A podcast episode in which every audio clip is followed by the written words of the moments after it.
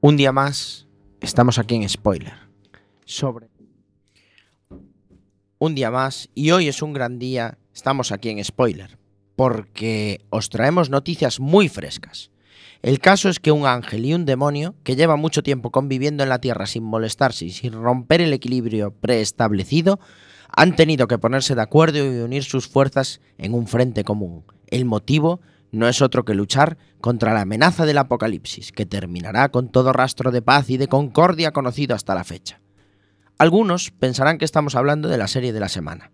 Otros pensarán que estamos celebrando que por fin se ha pactado un gobierno de coalición. Pero como no nos gusta polemizar, dejaremos las posibles interpretaciones a gusto de la audiencia. Lo que sí que tenemos que dejar claro es que en unos segundos dará comienzo un nuevo episodio, el 7x03 de Spoiler.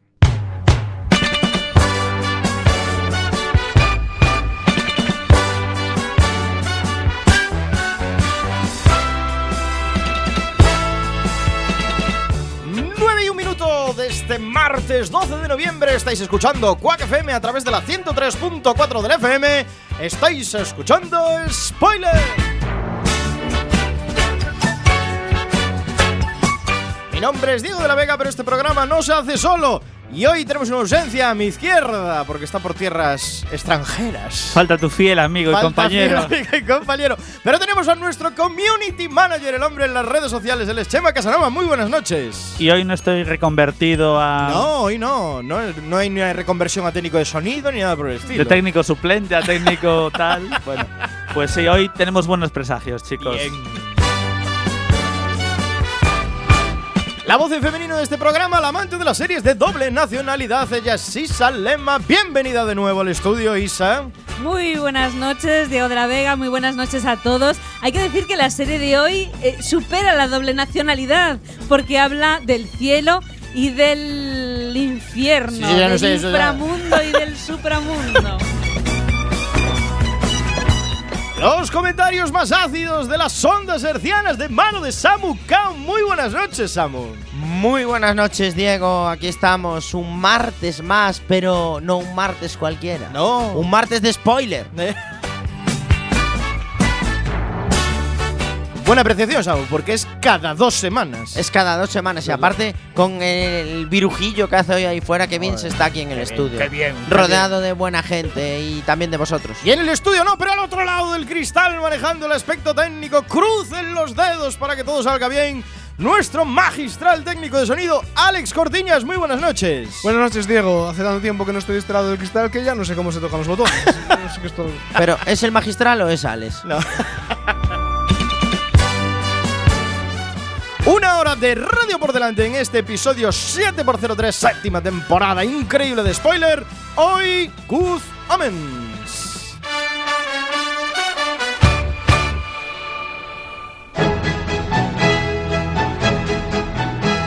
Cuando pago mis impuestos, Cada dos semanas. cuando veo ondear mi bandera, Cada dos semanas. Cuando ayudo a un anciano a cruzar la calle. Cada dos semanas. Cuando a un niño le doy unos chuches. Cada dos semanas. Cuando uso mi tarjeta Black. Cada dos semanas. Cuando copio mi trabajo fin de máster. Cada dos semanas. Spoiler los martes a las 9. Cada dos semanas. ¡Viva el rey! Y el vino.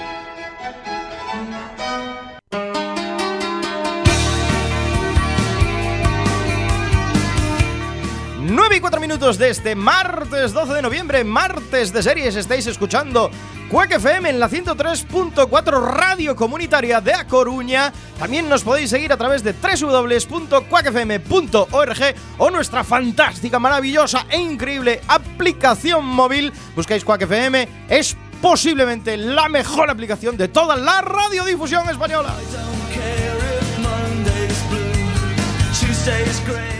Está Albert escuchándonos a tope ahora que tiene tiempo libre.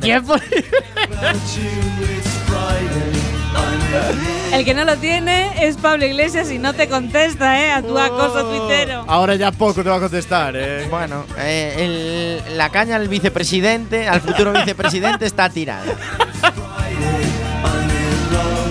Y ya seas Pablo Iglesias, ya seas Albert Rivera o alguien de nuestra audiencia, podéis contactar con nosotros a través de 644-737-303, 644-737-303, márcanos un WhatsApp, Telegram para los raritos y Facebook, Twitter y ahí. Iba a decir también que ahora con sus nuevas obligaciones ya no tendrá tiempo de hacer ese amago de spoiler de hacendado que venía haciendo y dejará que los que sabemos hacer un spoiler en condiciones sigamos adelante. Lo hagamos bien. También está nuestro chat en rigurosísimo directo, cuacfm.org barra directo, donde podéis escuchar el programa y comentar a la vez. Leeremos vuestras opiniones, las compartiremos y hablaremos pues de un montón de cosas que tenemos hoy preparadas. La serie Good también tendremos un piloto, pero antes, pide paso inexorablemente la candente actualidad del mundo de las series a través de las spoiler-ticias.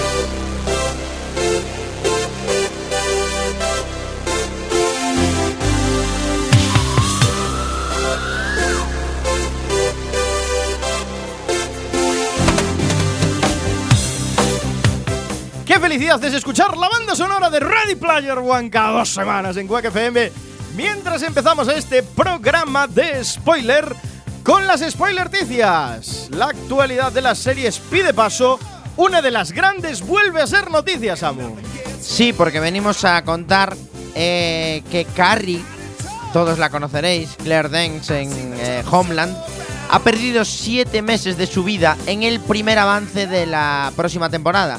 Pero podréis pensar que la noticia es esa, pero no. Para mí la noticia es que la próxima temporada es la temporada final. Se Llega nos acaba Homeland. De Homeland. Pero esto no pasó la, la navaja de Samu, ¿no? Hace mucho que no pasó la navaja de Samu, porque de hecho es, será la octava entrega y pondrá el broche de oro a la ficción de Showtime, protagonizada por Claire Danes. Eh, la fecha de estreno está ya para 2020, para el 9 de febrero. Y en la entrega final, pues eh, han lanzado ahora un pequeño teaser eh, con unas pildoritas de lo que vamos a, a ver. En este teaser, pues vemos a la protagonista, a Carrie, que está siendo interrogada sobre su relación con servicios de inteligencia de otros gobiernos y ella pues asegura que no recuerda nada. Eh, así eh, confirma una desesperada y aparentemente encerrada Carrie frente a un estresante interrogatorio de las fuerzas policiales de los Estados Unidos y el vídeo eh, al principio de todo el interrogador le dice, ella le pregunta, ¿me está acusando de algo? A lo que el interrogador le responde, ¿cómo puedes estar tan segura de no recordar nada si hay 180 días de tu vida que no recuerdas? Uh. Entonces, bueno, A mí me encantaría. ¿Alguno de vosotros sigue Homeland? No, ya eh, no. yo la seguí Yo vi hasta dos temporadas, creo. Yo tres, hasta la navaja de Samu que dice que si una serie eh, ya no es suficientemente buena, no debe de pasar de la tercera a la sexta. Me encantaría que nos es decir, escribiera. has visto hasta la Claro. navaja de Brody, ¿no? Hasta la navaja de Brody, Me exacto. encantaría que nos escribiera a la audiencia alguien que siga Homeland. Recordad al 644-737-303, 644-737-303 y que nos diga qué tal Homeland, porque a mí, desde luego, ya en la segunda temporada me parecía que sobraba la serie. Entonces no sé cómo pudo llegar hasta la 8. Hay que reconocer que cuando arrancó era un serión. Sí, sí, sí. Nos No, tuvo a todos fue La enganchados. primera temporada fue buenísima, la segunda temporada tuvo su intríngulis y ya no tiene más sentido la serie. Ya se acaba ahí, ¿no? Una serie con un prota pelirrojo, y lo tengo que decir yo, no puede pasar de tres temporadas, tío. A la, a la audiencia le resulta grimosa. Bueno, veremos qué decir la última temporada de Homeland, que se acaba es porque ya le va llegando su hora. Pero Ya, bueno. sí, ya le llegó. Pero, Pero bueno, es noticia eso, que es Hay una, que decir que la actriz principal es buenísima. ¿eh? es una de las series que marcó la década de los 10, Sí, del 10 al 20, que va a entrar ahora, en- entramos en década entramos nueva. en y- década nueva. y toca pasar página y hacer alguna serie un poquito mejor. Despediremos a Homeland, que la hemos traído aquí a Spoiler, Sí, si sí, no me equivoco. Tenemos análisis, eh, podéis buscar nuestro histórico en spoiler.quackfm.org. Creo que nadie se ha atrevido a traer No Homeland, hemos ¿eh? traído Homeland. Pues esto hay que traerlo. ¿Estás seguro de que hemos hablado de Esto hay que traerlo. Se en- acaba este año, hay que traerlo. En uno de los más de 100 programas que hemos hecho, no hemos tocado Homeland. Eh, lo buscaremos. Hay que ponerle ¡Lo buscaremos! Spoiler en Quack FM.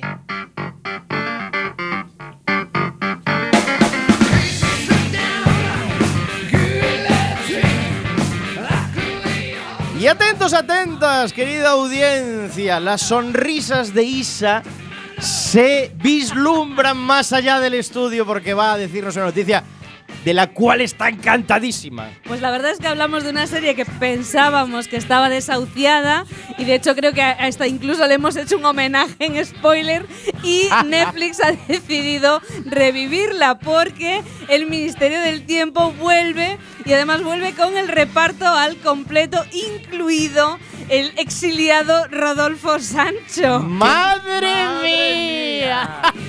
Sí, señores. Bueno, el actor Julián Villagrán, que es el entrañable Velázquez eh, del Ministerio del Tiempo, confirmó ayer el regreso del reparto al completo, palabras textuales, en la cuarta temporada de la serie, cuando pensábamos que terminaba en la tercera porque ya se le complicaba mucho la vida a estos chavales, pues no. Bueno, la verdad es que eh, lo que dicen los protagonistas es que ya había muchas ganas de comenzar a rodar el Ministerio del Tiempo, pero que ha sido un poco encaje de bolillos porque después de dos años y medio de espera, señores, dos años y medio de espera, todos eh, pues embarcaron en, en otros proyectos, lógicamente, ¿no? Y eh, bueno, también revela que ya están confirmados Nacho Fresneda, que es Alonso de Enterríos, Hugo Silva, es decir, no se cargan a Pachino No para poner a Rodolfo, a Rodolfo Sancho, no, están los dos. Eh, Macarena García, que es Lola Mendieta, joven. Y vuelven también Aura Garrido, que es Amelia Folch, que también Aura Garrido se había ido parte de la temporada anterior por compromisos cinematográficos. Y sorpresa para todos los ministéricos, Rodolfo Sancho, Julián, Bien. el triste y arrastrado Julián, que estuvo ausente toda la temporada porque se dedicó a rodar Mar de Plástico. Ya la cancelaron, Mar de Plástico.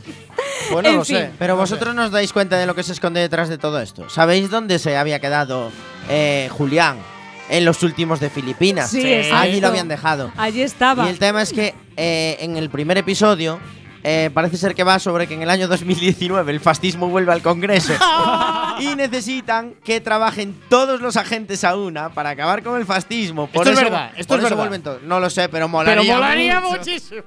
Hombre, yo la verdad es que creo que eh, el presidente en funciones utilizaría una puerta del Ministerio del Tiempo posiblemente para volver al mes de abril y solucionar las cosas cuando tendría que haberlas solucionado. Pero bueno, Como decía Sabina, ¿quién me ha robado el mes de abril? recordemos que el Ministerio del Tiempo es una de las series españolas más premiadas. Recibió 20 premios entre eh, reconocimientos internacionales como Mejor Serie de Televisión Latinoamericana en los premios Platino del 2018, Mejor Director en los Gold Panda Awards, la medalla de bronce en el Festival Internacional de Nueva York, en fin. Y luego, pues en España, a nivel ya eh, más casero, pues pr- dos premios son de la mejor serie española, cuatro premios Feroz, tres fotogramas de plata, seis premios Unión de Actores, etcétera, etcétera. Bueno, pues que hagan valer todos estos premios, ¿Cómo? que han recuperado a todo el elenco y que hagan una cuarta temporada que realmente sea digna, porque yo me consideraba una ministérica y la verdad es que últimamente pues estaba un poco decepcionada por el devenir de, de la serie. Esperemos además que, eh, teniendo en cuenta que está Netflix ahí, pues que Televisión Española no le haga la putada de ponerla el primer episodio el lunes a las dos y media. Esto es como una retaíla. mañana. Cada No, vez que se habla del ministerio, el maltrato de televisión española, Hombre, la es que fuga de Es una serie ¿eh? magistral. Es una serie magistral. Es muy buena, la serie es muy buena. De todos los eh, premios que nombraste, hay uno que les falta y espero que lo consigan ya por fin este año, el TP de oro. Me has matado.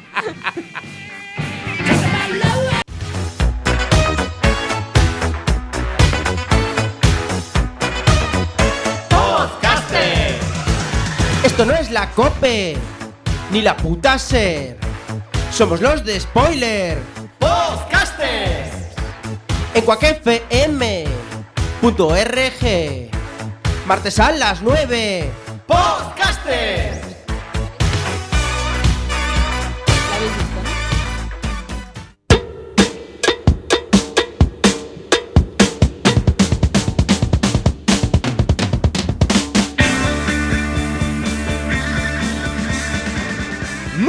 Minutos, seguimos con la candente actualidad del mundo de las series. Y Chema Casanova, me parece que soy noticia yo. Sí, eres noticia, por eso lo hemos yo. traído. La CBS prepara la serie de Diego de la Vega, el zorro. ¡El zorro! Pero va a ser Diega, porque es con una mujer como protagonista. ¡Ostras! Qué bien, qué bien saliste ahí con lo de Diego en vez de traducir el título de la serie.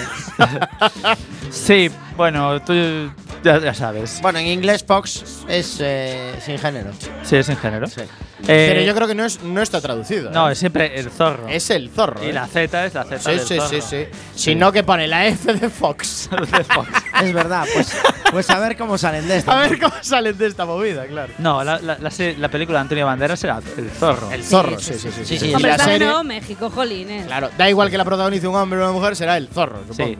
pues para que veáis, la ficción estará creada por Alfredo Barrios Jr., Y que supongo que lo conoceréis como el mismo que está tras el remake de Magnum.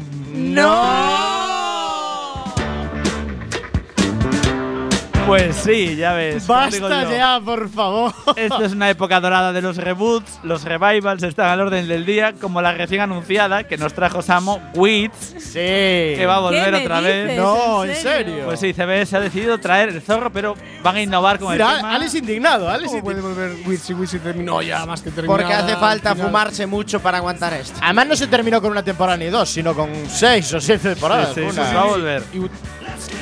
Pues Y- es igual es. Indignación, No, no, no. indignación. Tuvieron una temporada final, que era una temporada final ya.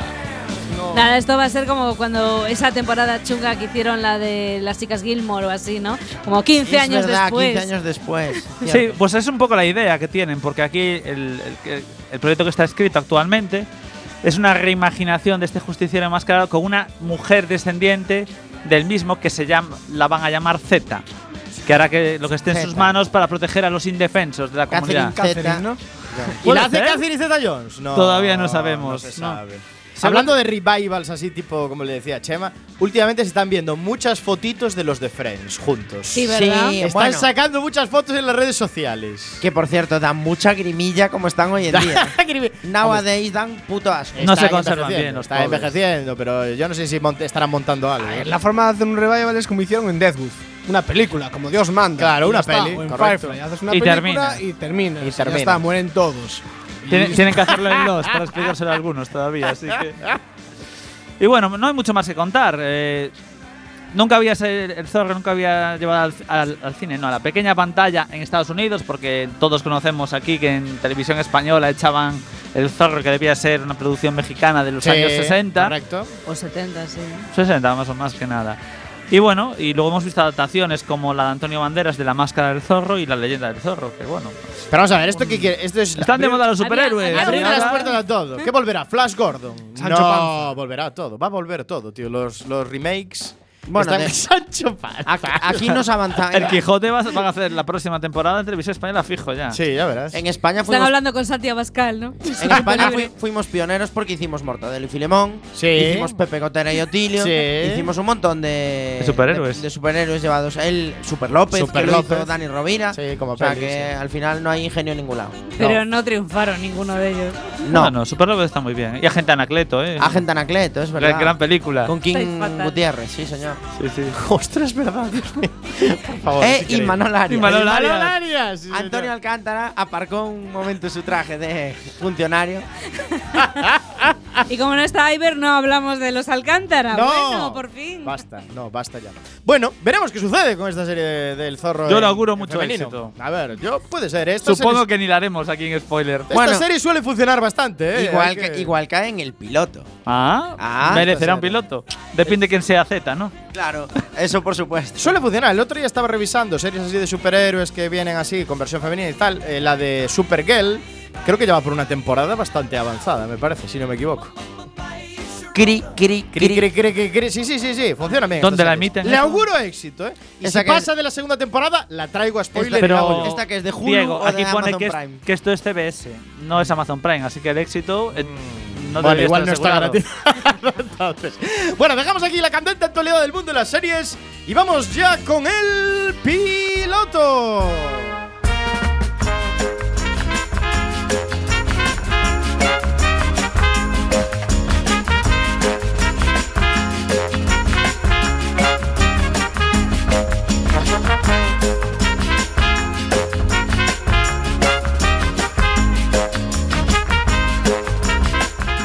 Cinco temporadas tiene Supergirl, porque os reíais. Bueno, una bien. serie que no ahí nadie tenía expectativas. ¡Pum! Cinco temporadas. Y el Zorro, versión femenina, va a tener tantas o más. Ya veréis, el piloto, la sección con recorrido donde Sabucao nos analiza ese primer episodio de una serie novedosa y nos dice si vale, si no vale. En el fondo, si tiene o no recorrido Samucao, ¿cuál es el piloto de esta semana? Pues el piloto de esta semana es El Mundo en Llamas, pero vamos a hacer un pequeño inciso para hacer una rectificación sobre el piloto del episodio 2, el anterior, el de Vivir contigo mismo.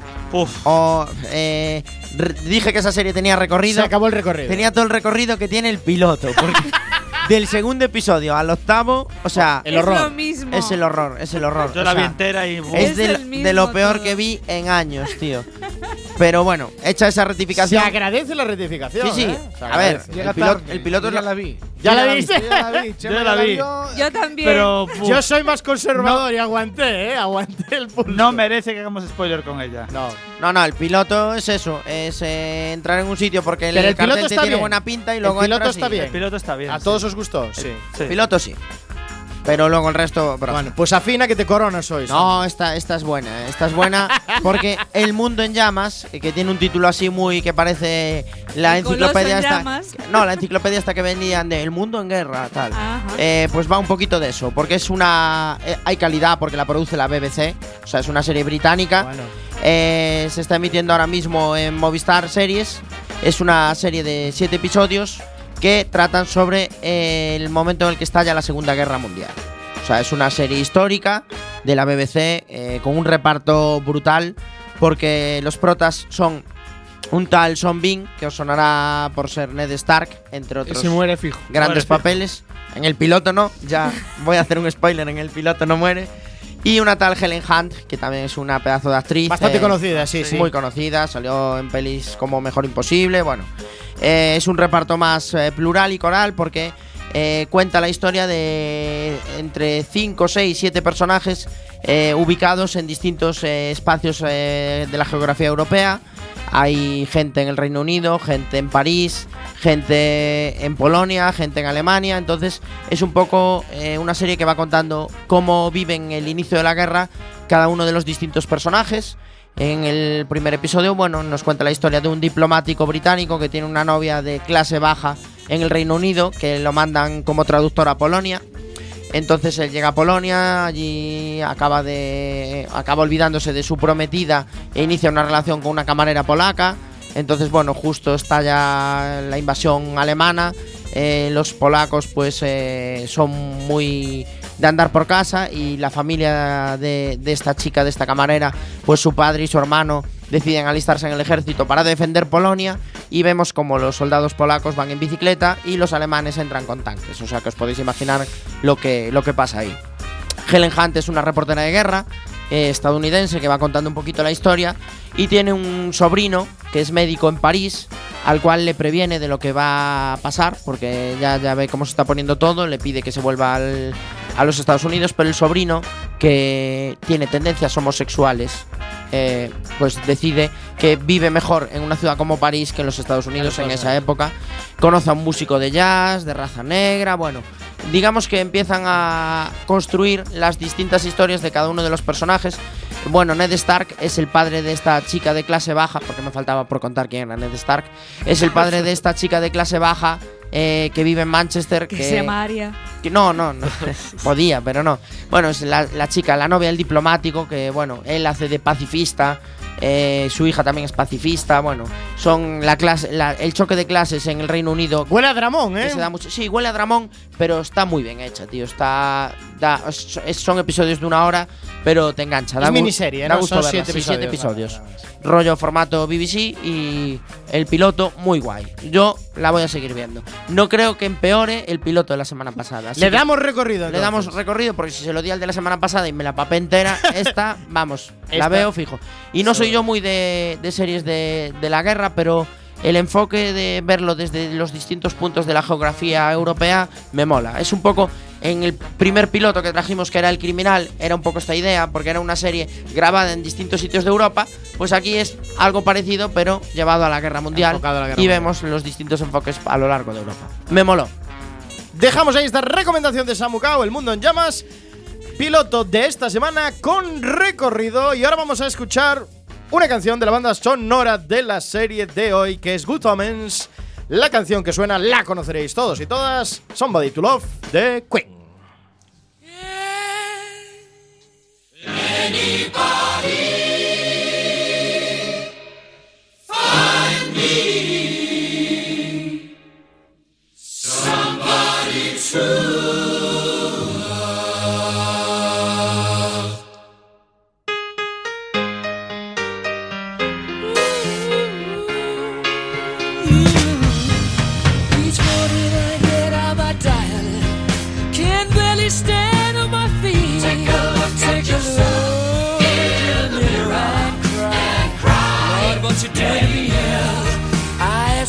my ears and believe in you, but I just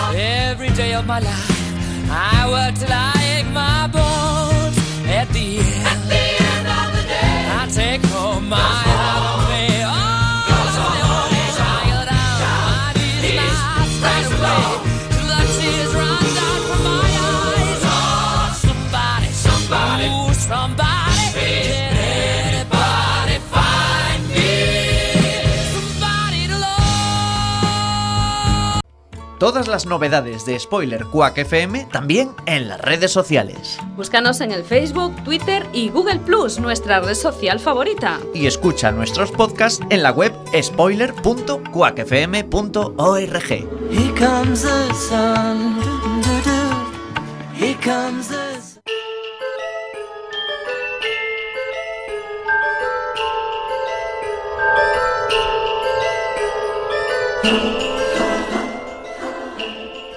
Good Omens, en español Buenos Presagios, es una comedia británica basada en la novela homónima escrita en los 90 por dos leyendas de la literatura de fantasía, Terry Pratchett y Neil Gaiman.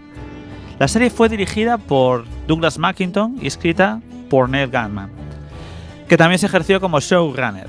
Good Omens se estrenó mundialmente de la mano de Amazon Prime Video el pasado 31 de mayo de 2019 y sus seis episodios pudieron ser visionados de un tirón, aunque en el Reino Unido se emitieron semanalmente a través de la BBC, ya que la cadena británica es coproductora de la serie.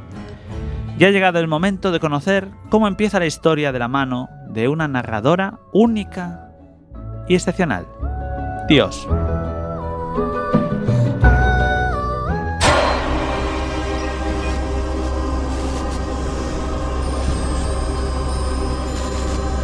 Las teorías que versan sobre la creación del universo dicen que si fue creado en vez de surgir sin más, como así fue extraoficialmente, inició su existencia hace 20.000 millones de años. La creencia general es que la Tierra tiene unos 4.500 millones de años. Son fechas incorrectas.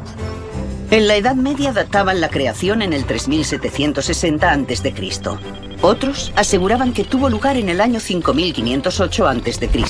También se equivocaban. El arzobispo James Sasser aseveró que el cielo y la tierra se crearon el domingo 21 de octubre del año 4004 a.C. a las 9 de la mañana. También es incorrecto, por casi un cuarto de hora. Fue creada a las 9 y 13 de la mañana, lo cual es correcto. El asunto ese de los esqueletos de dinosaurios fosilizados es una broma que los paleontólogos todavía no han pillado.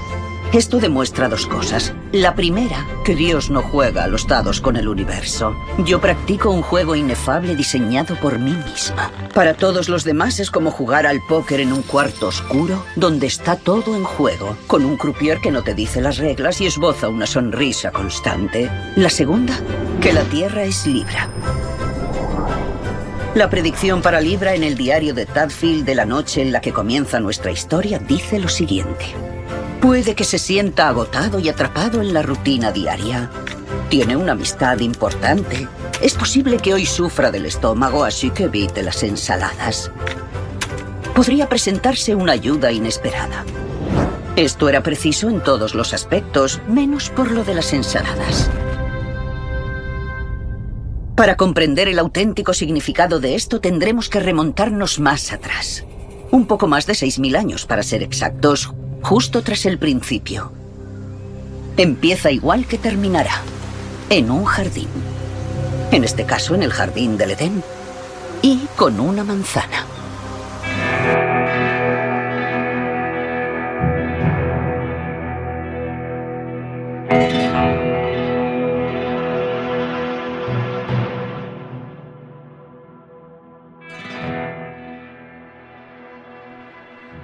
Good Omens nos sitúa en el inicio del mundo tal y como lo cuenta la Biblia.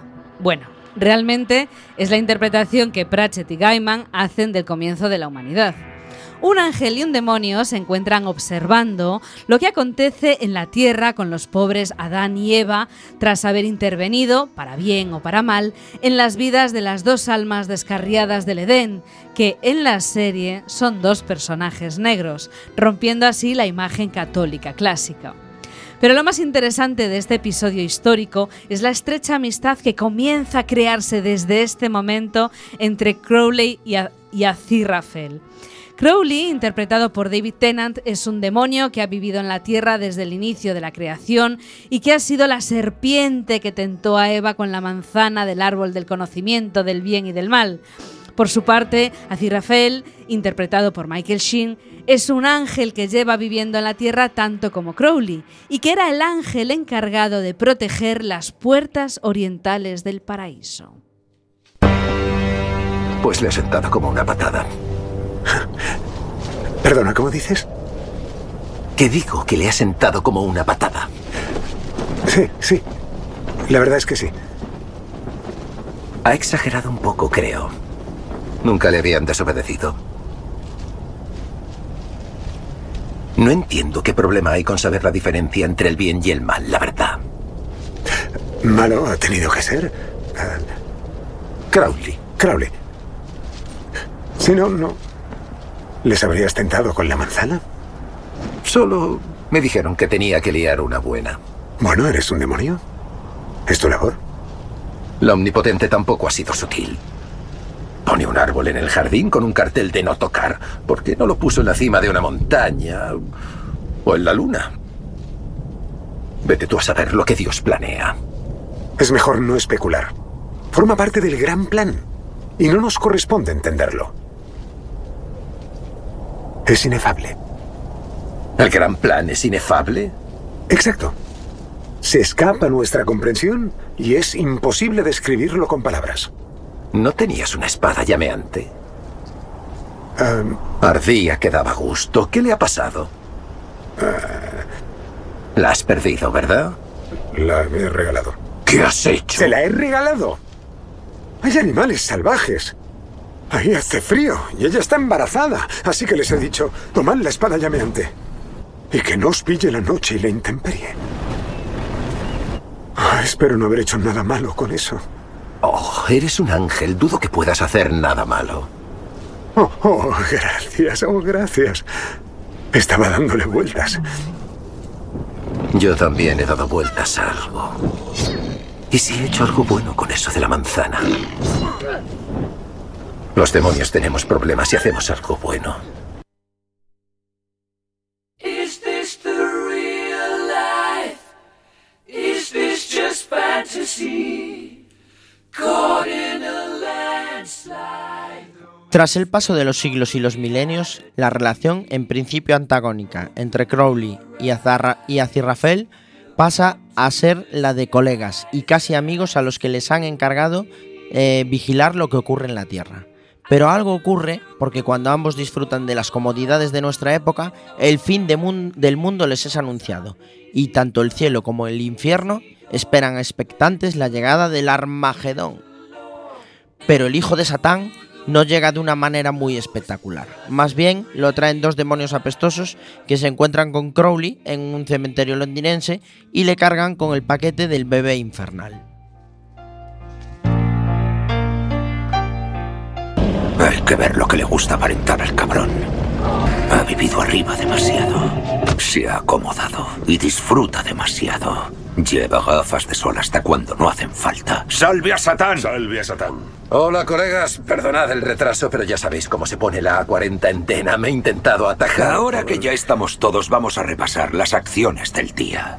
Claro, las acciones, ya. Yo he tentado a un sacerdote. Yendo por la calle ha visto a unas muchachas muy guapas al sol y le he puesto la duda en su mente. Habría sido un santo, pero dentro de una década será nuestro. Ah, qué buena. Yo he corrompido a un político. Le he hecho pensar que por un sobornillo no pasa nada. Dentro de un año será nuestro. Esto os gustará. He jodido toda la red de telefonía móvil de Londres esta noche. ¿Y? Sí, me ha costado. ¿Y eso cómo coño le asegura almas a nuestro señor? vamos, pensadlo. 15 millones de gente cabreada desfogándose. No creo que sea muy artesano. Pues a la central no le molesta.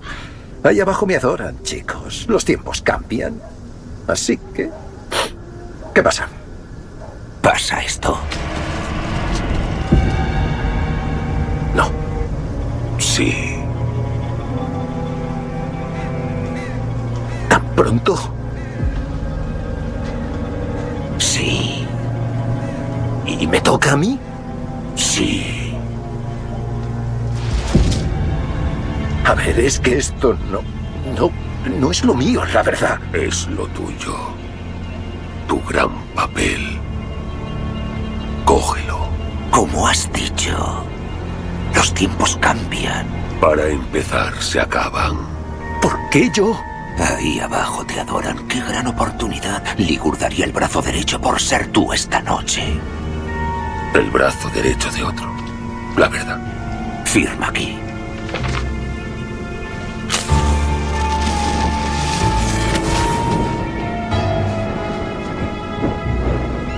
¿Ahora qué? Ya recibirás las instrucciones. ¿Por qué esa cara? El momento por el que llevamos siglos trabajando está muy cerca. ¿Siglos? El momento de nuestro eterno triunfo nos espera. ¿Y qué triunfo? Y tú serás la herramienta de tan glorioso destino. Glorioso herramienta. Bueno.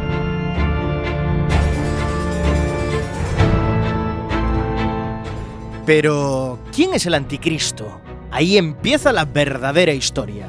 Mientras que el plan original es traer al, anticri- al anticristo a la Tierra y colocarlo como recién nacido en el seno de una familia americana políticamente influyente, una década atrás, dos niños fueron intercambiados en un hospital inglés regentado por la Orden de Monjas Satánicas. Esta confusión coloca al verdadero anticristo en una familia británica completamente normal, sin que nada raro se manifieste en su comportamiento hasta que llegue el momento del apocalipsis. Y nadie sabe dónde está. En algún momento de la noche, la señora Dowling llegará aquí. Sin ninguna duda, la acompañarán agentes del servicio secreto. Vosotras os aseguraréis de que no vean nada inapropiado. La hermana Teresa y yo nos encargaremos del parto en la sala número 4. En el momento en el que nazca el niño, los separaremos de la madre y le devolveremos al Hijo de nuestro Señor. Todo está dispuesto. Esta noche dará comienzo. Hermana Mary Locuaz. Disculpe, Madre Superiora. Quisiera saber, ¿el otro bebé de dónde va a salir? El americano no. Me lo explicaron, es lo de la semillita de papá, pero, en fin, el... El amo Crowley ya está en camino con el futuro señor oscuro, hermana Mary. Es todo cuanto necesitamos saber. Somos monjas satánicas de la Orden de las Parlanchinas de Santa Berilia. Y para esta noche se creó nuestra gloriosa orden.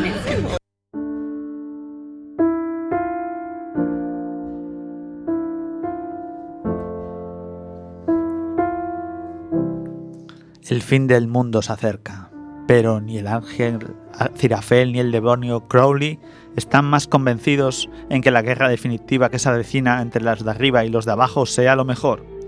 De hecho, se han encariñado demasiado con la vida en la Tierra, que deciden formar una extraña alianza para detener el Armagedón, y para ello deben ocultar al Anticristo. Eso sí, para que esta extraña alianza se forje, el demonio tiene que convencer a Cirafel recordándole todas las cosas buenas de las que se disfruta en la tierra. ¿Seguro que era el anticristo? Créeme, me ocupé del parto. Bueno, no propiamente dicho. Solo lo supervisé. Estadounidense y diplomático. ¿En serio? Como si el Armagedón fuese solo una película que se quisiera vender a cuantos más países mejor. En la tierra y en todos sus reinos. Ganaremos nosotros, claro. ¿Lo dices en serio? Obviamente. El cielo vencerá, por fin, al infierno. Será un remanso de paz. Por curiosidad, ¿cuántos compositores clásicos tenéis vosotros en el cielo? Porque Mozart es de los nuestros. Beethoven, a Schubert, todos los Bach. Todos esos ya han compuesto sus obras. Que no volverás a oír jamás. Adiós al Royal Albert Hall, adiós al Glyndebourne. Solo habrá armonías celestiales. Bueno. Y solo es el principio de lo que perderás si ganáis. Se acabaron los restaurantitos fascinantes donde te conocen. Se acabó el salmón con salsa de Neldo. Se acabaron las librerías antiguas. Solo nos quedan 11 años y después, adiós muy buenas, tenemos que colaborar. No. Hablamos del fin del mundo, no de una tentación de tres al cuarto que tengas que cubrirme mientras estás en el Festival de Edimburgo. No digas que no. No. Debemos actuar. Tengo una idea. No, que no. Me interesa. Pues comamos algo. ¿Mm? Te debo una por lo de... París, 1793. Exacto. El reinado del terror. ¿Eso fue cosa vuestra o nuestra? No me acuerdo.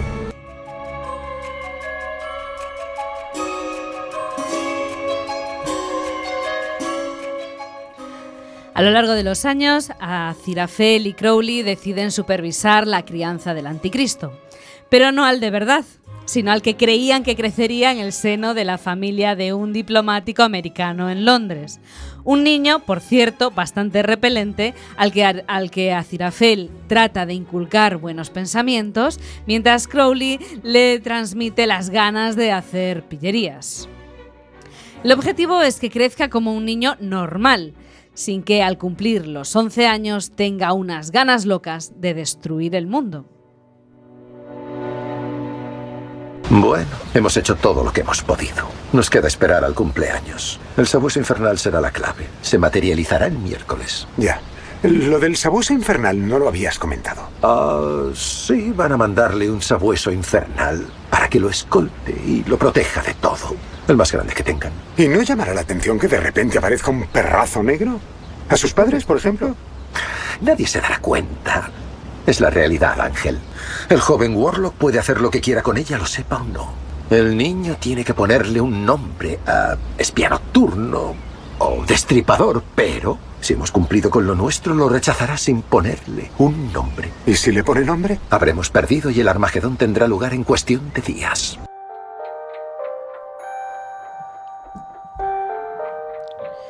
Como habéis escuchado, en el día D aparece un nuevo elemento en escena, el sabueso infernal, que aparentemente debe aparecer en la fiesta de cumpleaños del muchacho. Sin embargo, allí no aparece ni perro ni gato, nada. Y nuestros protagonistas se percatan de que han metido la pata hasta el fondo y que se han equivocado de niño.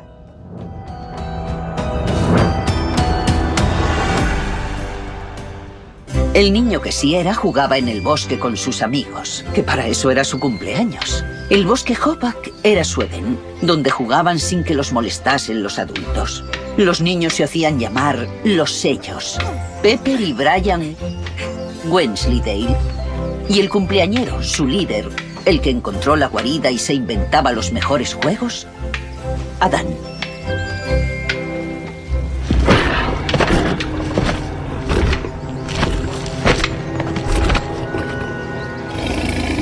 Es mi cumple. Y me van a regalar un perro. Nunca te regalan lo que quieres. Yo quería una bici. La pedí bien clarito. Y les dije que quería el sillín super guay y 12 marchas y todo. ¿Y sabéis qué me regalaron? Una bici de niña, con cestita. Pero es que eres una niña, Pepper. ¡Qué sexista eres! Yo quiero un perro. Ah, claro. ¿Y tu madre y tu padre van a regalarte un super Rottweiler, Adam? No un perro grande. Quiero un perro de esos graciosos. Uno pequeño.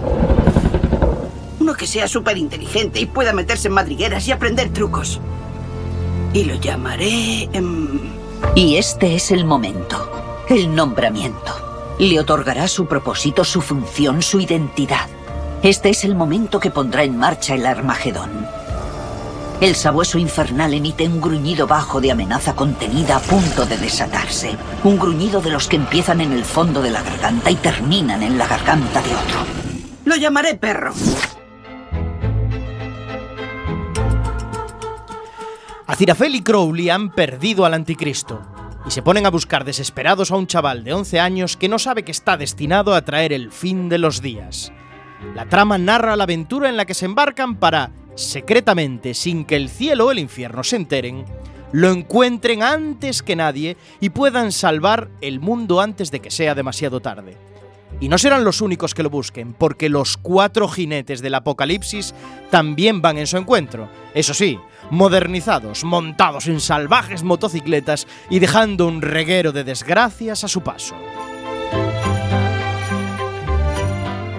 Y a partir de aquí comienza una carrera contrarreloj para localizar al anticristo y poder parar el inicio de la guerra que nos llevará al fin del mundo.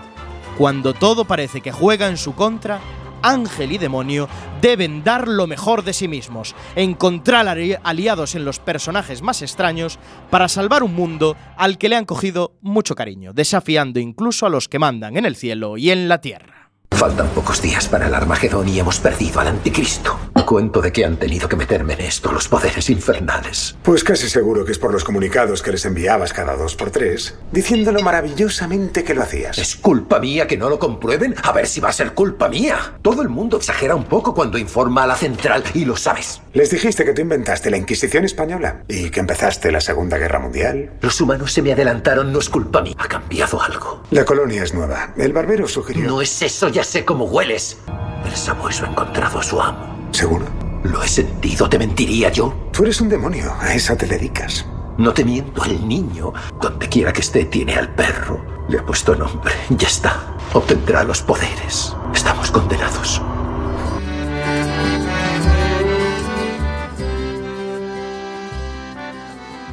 Cabe señalar que buena parte del éxito de Good Omens se debe a Michael Sheen y David Tennant, dos actorazos que dan lo máximo en la pantalla y en esta serie han logrado salirse magistralmente de los registros a los que nos tienen acostumbrados.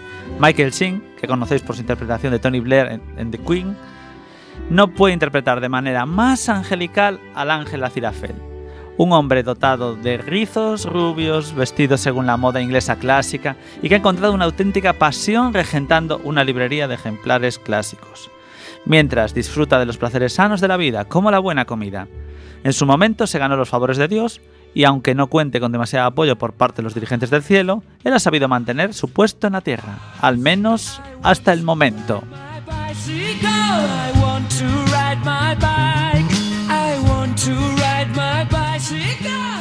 El actor escocés David Tennant, que conocemos por Doctor Who o Broadchurch, interpreta al Diablo Crowley. Asume el rol de un pícaro y divertido diablo modernillo, de melena pelirroja, amante del grupo británico Queen y al que siempre veremos embutido en unos vaqueros ajustados, como si fuera Mick Jagger, y conduciendo como, loco siempre un coche clásico. La química entre ambos convierte en cualquier secuencia en algo fantástico. El humor negro irónico fluye a raudales en un guion plagado de diálogos sumamente inteligentes y muchos guiños cinematográficos y seriéfilos.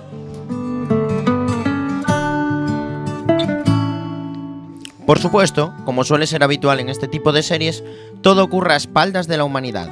Nadie en la Tierra sabe que el fin del mundo se acerca. Bueno, nadie excepto una joven bruja llamada Anathema Device, digna descendiente de la autora eh, de las buenas y acertadas profecías de Agnes Nutter, quien en 1655 ya predijo, entre otro montón de cosas como el éxito de Apple, que el Armagedón iba a llegar. Siguiendo las instrucciones que su tatara tatara tatarabuela escribió en su libro, Agnes será la primera en encontrar al chaval que causará el fin del mundo convocando a las plagas de la humanidad.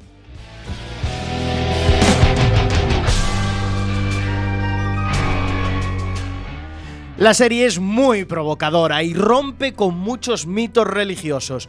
Ya os comentamos que Adán y Eva aparecen representados por dos personas de raza negra, algo que no ha gustado en absoluto a los cristianos. Por supuesto, en todo este lío aparece también Dios, del cual solo conocemos su voz, que es la de la actriz Frances McDormand. Es decir, en Good Omens, Dios es una mujer. Otra figura celestial, John Hamm, el protagonista de Mad Men, que en Good Omens se pone en la piel del, arcángel Gabriel, quien por cierto parece tenerse la jurada a Azirafel, porque no para de hacerle putadas. E igual que hay un dios, también está el diablo, que en esta vez sí que es un hombre, interpretado por el grandísimo Benedict Cumberbatch, conocido también por Sherlock. Será quien ponga la voz al rey del inframundo.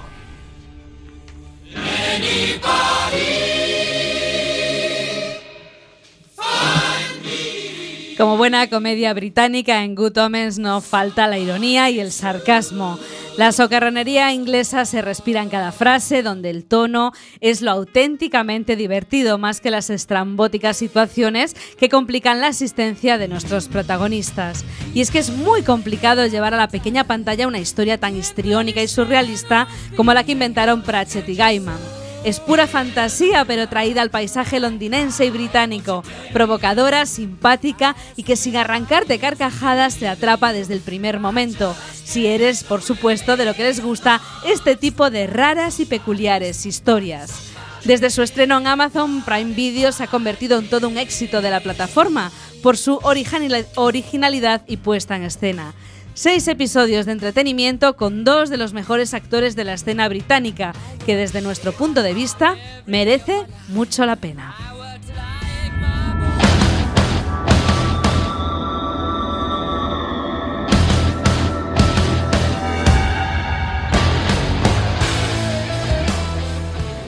Y 51 minutos de este martes de series, martes de spoiler. Hasta aquí el análisis de Good Omens y vamos con algunas anécdotas, curiosidades. Empezamos por Chema Casanova. Pues bueno, con un sabor muy Monty Python, la serie del creador de American Gods se gestó en 240 días de rodaje y cuenta con 1500 tomas generadas por ordenador. Todo eso lo percibimos con un acabado muy elegante, en, en creatividades muy elaboradas del paraíso, la evolución ter- terrenal, incluso los títulos de créditos de Good Omens. Eh, para todo esto es obra del director de Douglas Mackinson, de Sherlock, Doctor Who, cuyo trabajo visual es realmente impresionante, firmando así una fiel adaptación al espíritu de la novela de Terry Pratchett Bueno, también comentábamos antes que la novela, eh, la novela, Jesús, la comedia, escandalizó a miles de fieles de cristianos por el enfoque y el tratamiento que se hace de los distintos pasajes bíblicos. 20.000, ni más ni menos, cristianos pidieron a Netflix la cancelación de la serie. A Netflix. A Netflix, ¿eh? lo cual resulta bastante curioso porque, como ya dijimos antes, pues de la serie Prime. es de Amazon Prime. Pero los de Netflix tuvieron que flipar. El grupo de fundamentalistas cristianos estadounidenses Return to Order, Vuelta al Orden, fue quien inició esta petición online porque la serie les parecía blasfema. ¿Pues por qué? Pues por la amistad entre el ángel y el diablo, porque Dios fuera una mujer, porque aparecían monjas satánicas, por los cuatro eh, jinetes del apocalipsis retratados como motoristas. Y un largo etcétera. Un largo etcétera.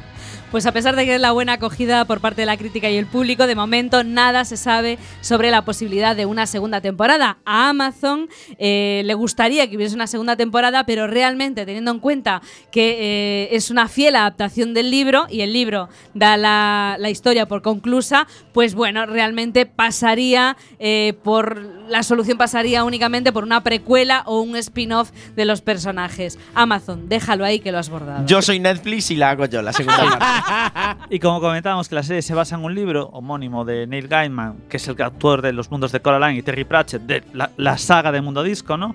Pues durante muchos años ambos autores quisieron hacer la adaptación cinematográfica, pero no pudieron. Y eso hasta que lo intentó Terry Gilliam, que es uno de los miembros de los Monty Python, como director y con Robin Williams y Johnny Depp en los eh, papeles principales. Pero la financiación del proyecto no llegó nunca y todo quedó un intento fracasado. Y en 2014 eh, Terry Pratchett, eh, enfermo de Alzheimer, realizó su último gran esfuerzo intelectual y le escribió a Gaiman una carta pidiéndole, por favor, haz un sprint final, quiero verlo antes de que se me apaguen las luces, decía la carta. Pero lamentablemente murió y Gaiman se puso manos a la obra para adaptar lo más fielmente posible, lo que le llevó 18 meses, aunque incorporando muchas sorpresas. Bueno, y en la serie también hay numerosas referencias y easter eggs a Doctor Who, puesto que varios ¿A actores... Doctor Who? Es que para mí es Doctor Who. Siempre Es Doctor Who. Eh, eso, que varios actores del elenco aparecieron previamente en esta mítica serie de la TVK en nuestra pequeña infancia. Vamos con nota spoiler para este Good Omens, obra maestra dentro de Amazon Prime, como no podía ser de otra forma. Alex Cortiñas. Yo le voy a dar un 8 con 25. 8 Me con gustó- 25. Me gustó bastante. La vi toda de bastante tirón. eh, Sin más, 8.25. Muy buena. 8.25, Chema Casanova. Si la dejan con una temporada solo, es una serie de 9. Un 9. Yo un 8,75 para que quede así de 8,5. Lo iba a hacer yo, de- tío. Le iba, le iba a dar un 8 y medio, pero dije, le voy a poner el 8,75 para compensar la de Alex. Y Salema.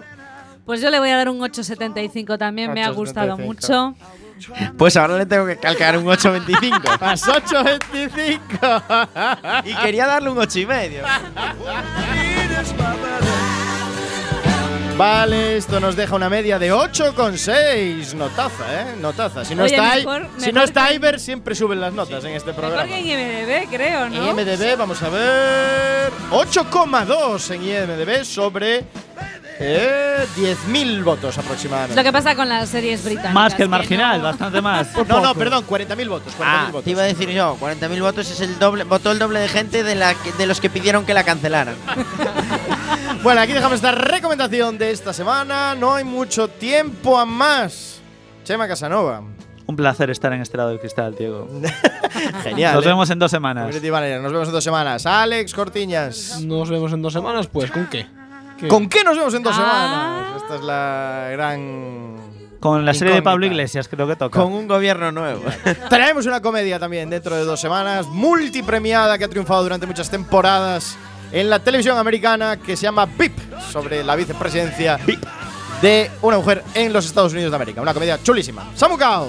Pues un placer estar aquí un martes más. Eh, no sé qué haré el martes que viene, porque los martes que no hay spoiler me muero del asco, pero, Pero habrá bueno. que aguantarse. Hay que aguantarse. Así lo dejamos con más cariño dentro de dos semanas. Exacto. Y Salema. Un martes fantástico y deseando pues eh, cruzar el charco por lo menos. Llevamos varias series británicas abordadas en este programa. Fochanca. Así que ahora cruzamos el charco y a ver, a ver qué nos propone Diego de la Vega. Temblando estoy. ¿eh? Temblando. Nos vemos aquí en dos semanas en vuestra casa en Quack FM. Recordad que pronto tendremos actualizado nuestro podcast, nuestro spoiler.quackfm.org, donde tenemos ya más nuestro blog, donde ya está bastante más actualizado. Ya tenemos nuestro primer episodio de esta Sí, temporada. señor. Domo arigato. Besitos. Besitos.